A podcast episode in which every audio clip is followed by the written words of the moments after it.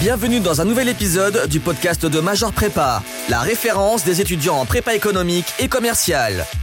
Major Prépa t'accompagne tout au long de l'année pour te permettre de te révéler au concours.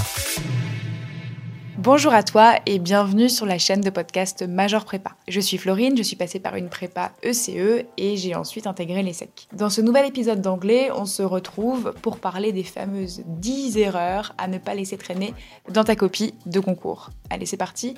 On commence avec la première erreur qui concerne le fameux S à la troisième personne. C'est certainement l'erreur d'anglais la plus commune, celle qui énerve aussi le plus les correcteurs et celle qui fait perdre le plus de points.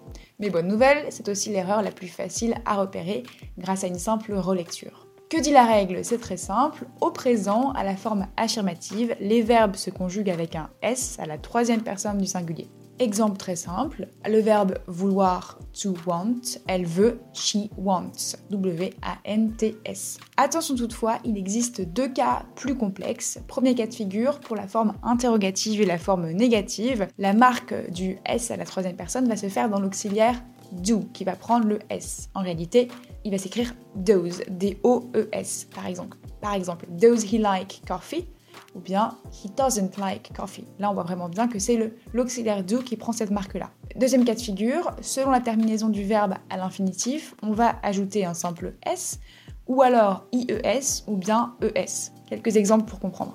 Le verbe to cry, pleurer, qui s'écrit euh, C-R-Y. Si on dit elle pleure, she cries, ça va devenir C-R-I-E-S. Idem, le verbe to brush, brosser. Elle brosse, she brushes, B-R-U-S-H-E-S cette fois-ci. Ou encore to relax, she relaxes, R-E-L-A-X-E-S à nouveau. Deuxième erreur très fréquente, c'est celle qui concerne les verbes irréguliers. Alors il est vrai qu'il y a déjà beaucoup de règles à connaître pour les verbes dits normaux ou classiques en anglais, mais les verbes irréguliers sont complètement incontournables et à connaître par cœur. Évidemment, on ne va pas voir la liste ensemble maintenant, mais euh, je vais t'apporter trois petits éclairages pour que tu comprennes bien la façon dont ils sont construits. En fait, il existe trois types de verbes irréguliers. D'abord, les verbes à trois formes, dans le cas où l'infinitif, le prétérit et le participe passé sont tous les trois différents. C'est le cas par exemple de to begin, began, begun, commencer, to eat, ate, eaten, manger, to drink, drunk, drank, boire, to choose, chose, chosen, choisir, etc., etc. Ensuite, il existe les verbes à deux formes. Là, on a d'une part l'infinitif et ensuite, d'autre part, le prétérit et le participe passé qui sont équivalents. Par exemple, to bring, brought, brought, apporter. To hang, hang, hang, pendre. To sleep, slept, slept, dormir. Et enfin, troisième cas de figure, les verbes à une seule forme où on a une forme identique pour les trois colonnes. To bet, bet, bet, parier. To set, set, set, disposer. Donc vraiment, les verbes irréguliers à connaître par cœur, par cœur, par cœur. Troisième erreur, c'est la place du COD et du sujet. En anglais, il faut essayer au maximum de ne pas séparer le verbe de son COD. Sauf exception, mais en général, c'est vraiment cette règle-là qui prime. Un petit exemple pour illustrer. Si on veut traduire cette phrase, il attendait depuis des mois le retour de son frère, le verbe attendre, le COD, le retour de son frère. Entre deux, on a depuis des mois. En anglais, on va donc chercher à coller attendre et retour de son frère. Ça serait He had been waiting for his brother to come back home for a month. Donc on a bien had been waiting, le verbe, for his brother to come back, qui serait le retour de son frère. Et la petite particule depuis des mois, for month, on va le mettre à la fin.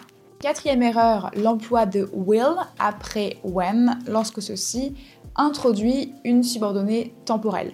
En effet, pour traduire en anglais, quand je serai plus grand, je serai policier, on ne va pas utiliser le double futur avec deux fois will, mais bien du présent dans la principale et ensuite euh, du futur dans la subordonnée. When I am older, I will be a policeman.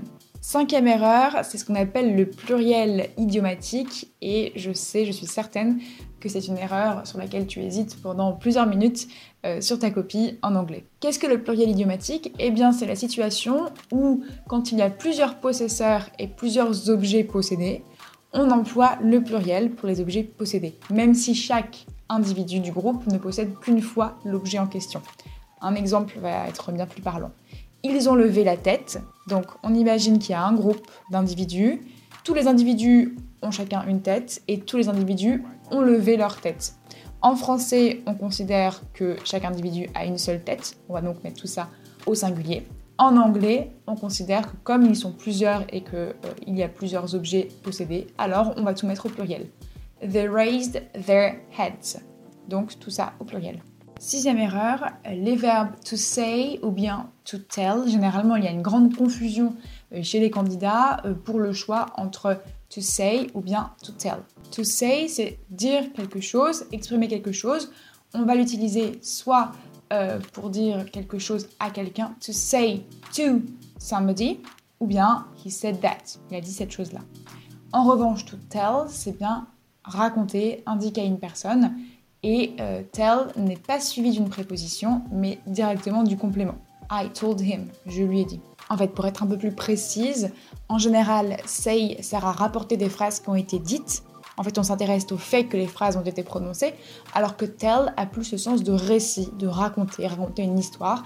On s'intéresse donc au processus qui a pris un certain temps et qui est fait de plusieurs phrases énoncées par euh, un individu. Septième erreur, c'est la traduction de don, don, D-O-N-T, euh, en anglais. Ça pose généralement problème dans les copies, puisque euh, cette traduction va changer selon la fonction du mot dans la phrase. Lorsque euh, c'est complément du nom, alors donc le don correspond à un adjectif possessif, il va se traduire principalement par whose, W-H-O-S-E. Par exemple, Jeanne, dont le grand-père est malade, n'est pas venue en classe aujourd'hui. Ça sera Jane, whose grandfather is ill, didn't went to class today.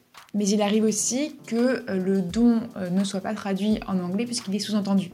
Par exemple, le restaurant dont je t'ai parlé a fermé hier. The restaurant I told you about closed yesterday. Là, il est juste sous-entendu. Troisième possibilité, lorsque don euh, est utilisé pour extraire une quantité d'un groupe, on va alors utiliser of which ou bien of whom.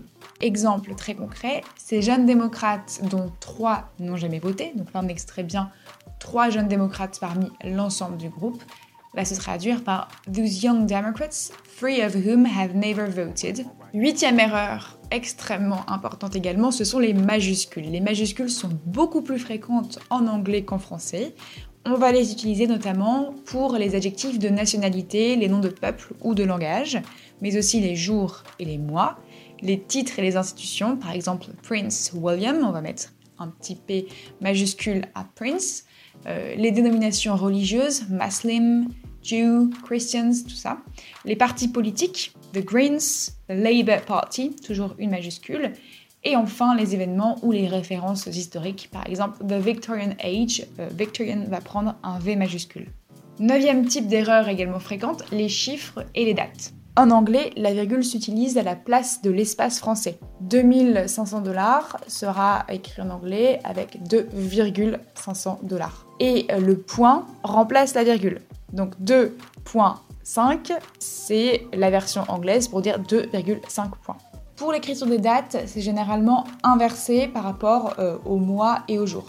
Par exemple, la date du 9-11 renvoie au 11 septembre et non pas au 9 novembre. Plus précisément, en ce qui concerne les dates, on a deux écritures qui sont possibles, une écriture britannique ou bien une écriture américaine. L'écriture britannique va d'abord mettre le jour, puis le nombre et enfin le mois, tandis que l'écriture américaine va commencer également par le jour, mais ensuite le mois et le nombre. Petit point de rappel par rapport au, nombre, euh, le premier ça va être the first, donc on va écrire le 1 avec le petit st. Le 2 c'est the second, donc le 2 avec le petit nd. Le 3, c'est the third, donc le 3 avec le petit RD, etc., etc. En ce qui concerne les siècles, ils s'écrivent avec les chiffres normaux et non pas les chiffres euh, en lettres, mais bien les chiffres arabes. Le 20e siècle, ça va être the 20th century, donc 20 avec le petit TH. Et les décennies s'écrivent toujours avec un S à la fin. Les années 60, ça va être the 1960s, donc 1960 avec un S à la fin. Et enfin, euh, dernier point important, c'est la ponctuation. Notamment dans un dialogue en anglais, on va plutôt utiliser les guillemets simples ou doubles pour introduire les répliques, alors qu'en français, généralement, elles sont introduites par un tiret. Donc en anglais, on va privilégier les guillemets. Par ailleurs, en anglais, on utilise bien plus les virgules qu'en français. Notamment, elles sont souvent utilisées pour séparer les adjectifs épithètes devant un nom. Euh, par exemple, It's going to be a long, hot summer. On va avoir une virgule entre long et hot, alors qu'en français, ça ne serait pas forcément le cas. Et voilà, nous avons fait le tour de ces 10 erreurs qui coûtent très cher en anglais. Maintenant, tu es armé pour euh, t'en débarrasser. N'hésite pas à consulter notre site Major Prépa sur lequel tu retrouveras l'article qui correspond à ce podcast et évidemment bien d'autres ressources. À très bientôt sur la chaîne de podcast Major Prépa.